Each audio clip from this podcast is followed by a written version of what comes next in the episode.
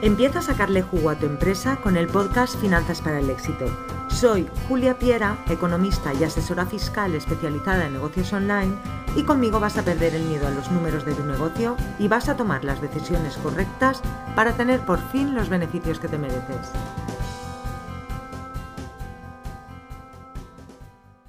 Hola y bienvenido al episodio 25 de Finanzas para el Éxito. Son muchos los casos que se están dando ahora en los que los arrendadores perdonan el alquiler o facilitan el pago a los inquilinos como muestra de solidaridad ante esta situación tan dramática que nos ha tocado vivir.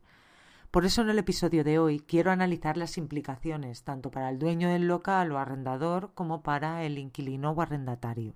La sugerencia de este tema vino por mi clienta Águeda de Alcira, quien no quiere perjudicar a su arrendador la sugerencia de este tema ha venido por mi clienta Águeda de Alcira, quien no quiere perjudicar a su arrendador en cualquier posible negociación de moratorias o rebajas en la mensualidad del alquiler. Vamos a ver el primero de los supuestos, que es el peor de todos. Es que no se acuerde nada y que se produzca el impago. Si impagas o no eres capaz de demostrar que has acordado otra cosa, nos encontramos en el peor de los supuestos para el propietario del local, es decir, para el arrendador, porque el alquiler es un servicio de tracto sucesivo y el IVA se devenga cuando las rentas son exigibles. ¿Y qué quiere decir esto? Pues esto quiere decir que el arrendador, el propietario del local, no cobra porque le impagas, pero le va a tocar pagar. Ante un impago de la renta mensual, el propietario tendría que declarar el IVA en su declaración trimestral y en su declaración de la renta de ese año o su impuesto de sociedades si es una empresa la que alquila. No obstante, hay procedimientos para recuperar ese IVA o deducirse ese saldo de dudoso cobro en renta, pero ya son mecanismos posteriores y que tienen determinadas implicaciones.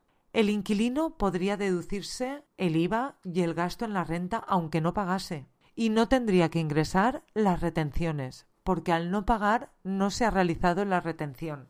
Así que como vemos es el peor de los casos para el propietario y podemos decir que el mejor para el inquilino, aunque también el propietario puede comenzar a ejecutar acciones legales, todo se ha dicho. Vamos a ver ahora el supuesto en el que se acuerda una rebaja del precio del alquiler durante el estado de alarma. Puede ser que arrendador y arrendatario acuerden una rebaja del precio del alquiler. En este caso, el propietario solo tiene que ingresar el IVA y declarar en renta las nuevas cantidades acordadas. Pero ojo, muy conveniente a efectos de demostrarlo frente a Hacienda que se elabore un anexo al contrato original, que se haga por escrito y que esté firmado por ambas partes. Si no se hace por escrito, va a ser muy difícil de demostrar. Pero en un principio, el anexo del contrato firmado por ambas partes, las facturas con el menor importe de la mensualidad y los justificantes bancarios de pago deberían ser suficientes de cara a Hacienda a aprobar este hecho, sobre todo por parte del propietario del local, que es quien está declarando menos ingresos y por tanto tiene un mayor riesgo de inspección o comprobación. En renta o en sociedades se declararían también las cantidades acordadas y seguirán siendo deducibles todos los gastos que anteriormente lo eran. Vamos a ver ahora el supuesto en el que se concede una moratoria, es decir, un aplazamiento. La agencia tributaria ha publicado que si se acuerda una suspensión del contrato de alquiler, una moratoria, debido al estado de alarma, no se producirá el devengo del IVA durante dicha suspensión. Así que esta puede ser una buena solución para que no se tenga que ingresar el IVA, siempre que, como he dicho anteriormente, se documente por escrito con la firma de ambas partes para poder probarlo ante Hacienda si fuese necesario. Respecto a la declaración de la renta, los ingresos se declararán conforme a los nuevos periodos en los que son exigibles. Y además no procede la imputación de rentas inmobiliarias durante estos meses porque el local sigue arrendado. Si es una empresa que alquila y ha concedido una moratoria en el alquiler, tendrá que imputar los ingresos conforme a la normativa contable, es decir, con el devengo y no con el cobro. Esto supone un criterio diferente entre renta y sociedades y tenemos que tenerlo en cuenta. Ahora vamos a ver el supuesto en el que condonan totalmente la renta o perdonan el alquiler. Suponemos que el propietario del local te dice, mira, mientras dure el periodo de alarma, no me pagues. Partiendo de que tal y como te recomiendo, este acuerdo se tiene que firmar por escrito por ambas partes para que no se considere un impago de renta, el propietario no va a tener que ingresar ningún IVA. Y el inquilino tampoco se va a poder deducir ningún IVA puesto que no paga y no tiene ninguna factura. Pero ¿qué pasa en la declaración de la renta? ¿El propietario del inmueble va a tener que imputar rentas inmobiliarias declarando el 2% del valor catastral o el 1,1 según el caso?